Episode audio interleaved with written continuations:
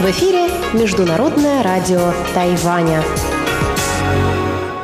В эфире русская служба Международного радио Тайваня. У микрофона Мария Ли. Здравствуйте. Мы начинаем ежедневную программу передач из Китайской Республики. Наша программа выходит в двух блоках – получасовом и часовом. Получасовая программа звучит на частоте 5900 кГц с 17 до 17.30 UTC.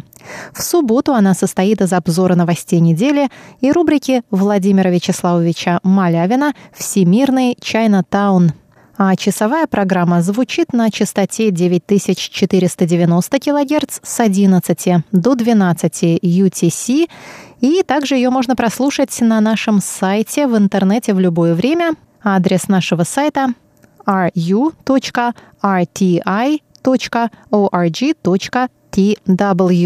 В часовую программу также входит рубрика «Наруан Тайвань. Песни коренных народов Тайваня», которую ведет Игорь Кобылев, и повтор радиопутешествия по Тайваню с Чеченой Кулар. А мы начинаем обзор новостей минувшей недели.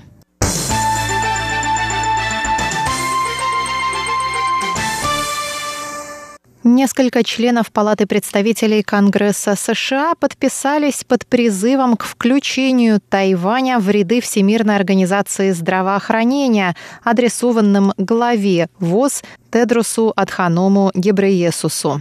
Конгрессмен Брайан Бэйбин написал в понедельник в своем твиттере, что вместе с 15 другими конгрессменами поставил свою подпись под призывом к включению Тайваня в деятельность, направленную на сдерживание и борьбу с коронавирусом COVID-19.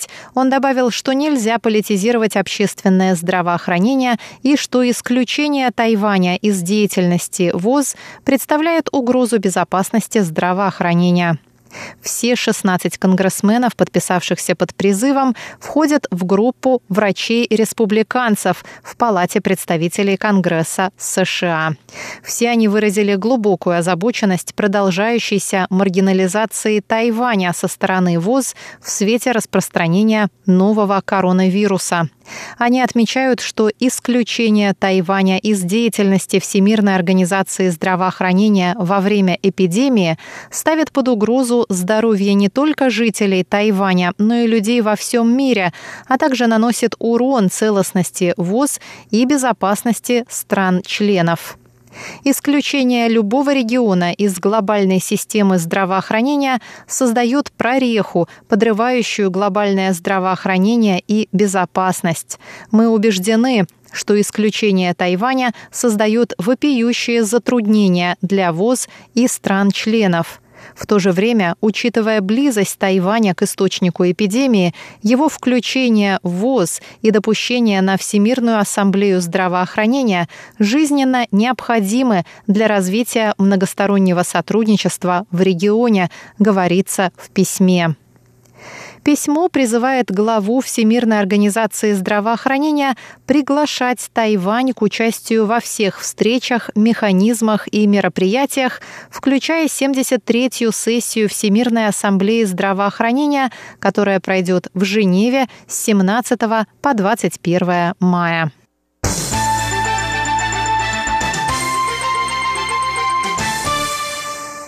Сенат США единогласно принял 11 марта закон о поддержке отношений Тайваня с его дипломатическими союзниками. Полное название закона – Международная инициатива по укреплению и защите связей Тайваня с его союзниками. Закон был принят в свете потери Тайванем в последние годы нескольких дипломатических союзников, которые переключили признание на КНР. Цель закона – поддержать международное присутствие Тайваня. С 2016 года следующие страны переключили дипломатическое признание на Пекин, Гамбия, Санта-Ме и Принципе, Панама, Доминиканская республика, Буркина-Фасо, Сальвадор, Соломоновы острова, и Кирибати. Осенью 2019 года обе палаты Конгресса США заслушали и приняли свою версию этой инициативы, после чего была сформулирована итоговая общая версия закона, которая, согласно стандартной процедуре, должна быть еще раз принята обеими палатами. Палата представителей Конгресса США единогласно приняла закон 4 марта 2020 года. После принятия его Сенатом законопроект направлен президенту США Дональду Трампу, который в течение 10 дней должен принять решение о его подписании или наложении вето. В рамках этого закона Госдепартамент США сможет отчитываться перед Конгрессом о принятых мерах по укреплению связей Тайваня с его дипломатическими союзниками. Среди подобных мер может быть поощрение стран, поддерживающих отношения с Тайванем, а также прекращение программ США по помощи странам, которые разорвали с Тайванем дипотношения.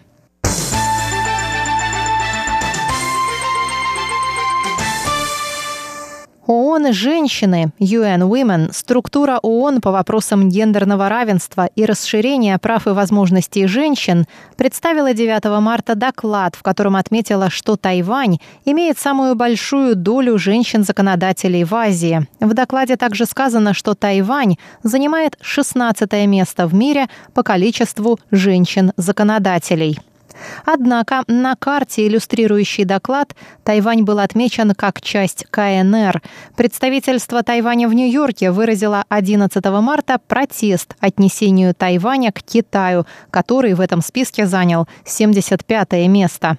Представительство написало в своем твиттере «Неприемлемо. Вы говорите, что выступаете за права женщин и демократию, но при этом стираете демократический Тайвань с карты. Мы избрали женщину-президента, и 42% всех законодателей Тайваня – женщины».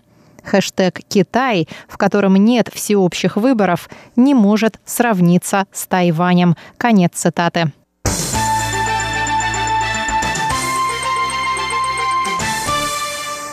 Директор Государственного музея Императорского дворца Гугун в Тайбэе У Мича выступил 12 марта на слушаниях в законодательном юане и рассказал о влиянии пандемии нового коронавируса на работу музея. В январе и феврале музей посетило на полмиллиона человек меньше, чем в тот же период прошлого года, что в свою очередь привело к сокращению доходов музея на 88 миллионов новых тайваньских долларов или около 3 миллионов долларов США рассказал директор. Он добавил, что пандемическая ситуация затронула и сферу международных обменов музея. В частности, в апреле была запланирована отправка мультимедийной выставки в Токио, а в мае – проведение выставки «Сокровищ Ватикана» в Тайбэе. Однако все выставки были отложены. Умича отметил, что эта эпидемия станет поворотным пунктом в развитии музея. Ситуация показала важность присутствия музея в интернет-пространстве, доступности выставок и материалов в онлайн-формате. Музей возьмет курс на развитие в данном направлении, чтобы в будущем предоставить возможность всем желающим в равной мере насладиться красотой бесценных экспонатов музея через интернет, сказал У Ча.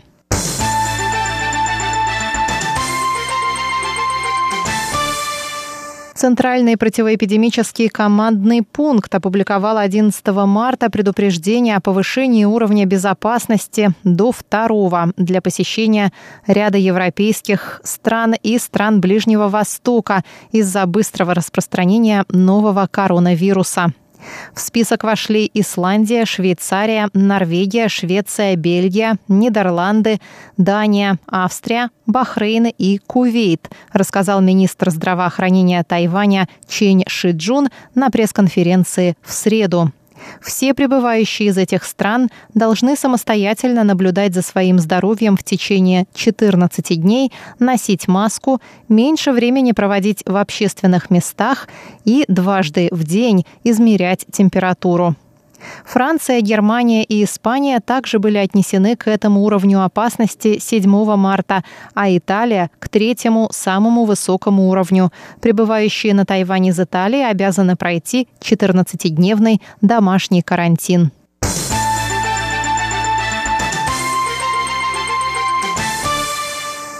Чартерные рейсы из китайской провинции Хубэй приземлились 10 и 11 марта в международном аэропорту Тау-Юаня. На борту рейсов были 169 и 192 тайваньца соответственно.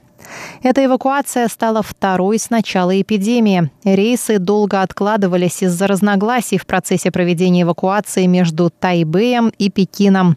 В частности, китайская сторона настаивала на использовании своих авиалиний, но в итоге перелет совершили самолет тайваньской авиакомпании China Airlines и самолет китайской авиакомпании China Eastern. Кроме того, на борту первого эвакуационного рейса, прилетевшего 3 февраля, среди 247 пассажиров находился один незарегистрированный, у которого впоследствии диагностировали коронавирус. 13 марта Центральный противоэпидемический командный пункт сообщил, что ни у одного из 361 эвакуированного из Уханя человека новый коронавирус не обнаружен. Первичные анализы у всех оказались отрицательными, однако они все равно будут помещены под двухнедельный карантин в трех изоляторах. По окончании карантина им сделают повторный анализ.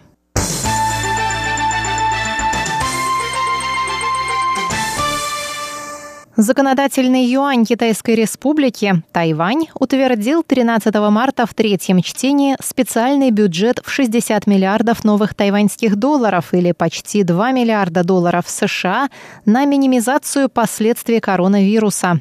Законопроект о специальном бюджете был принят исполнительным юанем 27 февраля.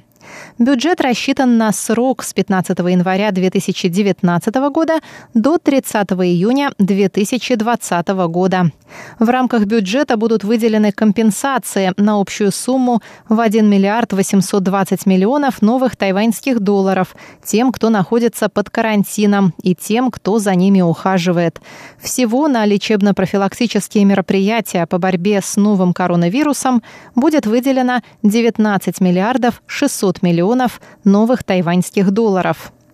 Остальная сумма в 40 миллиардов 400 миллионов будет направлена на поддержку экономики, в том числе туристической, производственной и логистической отраслей, а также рыбной промышленности и культурной сферы. 2 миллиарда новых тайваньских долларов будет выделено на потребительские ваучеры, которые можно использовать в заведениях общественного питания, в розничных магазинах, на ночных рынках и традиционных рынках. Кроме того, потребительские ваучеры на общую сумму 300 миллионов новых тайваньских долларов предназначены для поддержки центров культуры и искусства.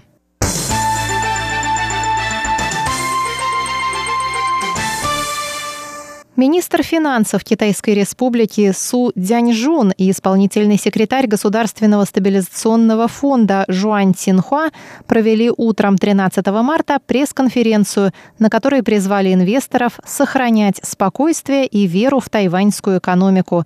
Мировые фондовые рынки обрушились на фоне пандемии нового коронавируса и резкого падения цен на нефть. Резкое падение также было отмечено 13 марта после открытия Тайбэй Тайбэйской фондовой бирже.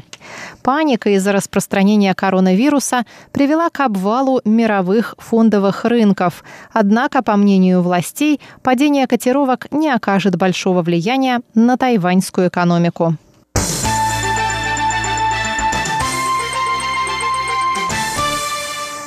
Международное французское радио опубликовало 12 марта анализ успеха Тайваня в борьбе с новым коронавирусом.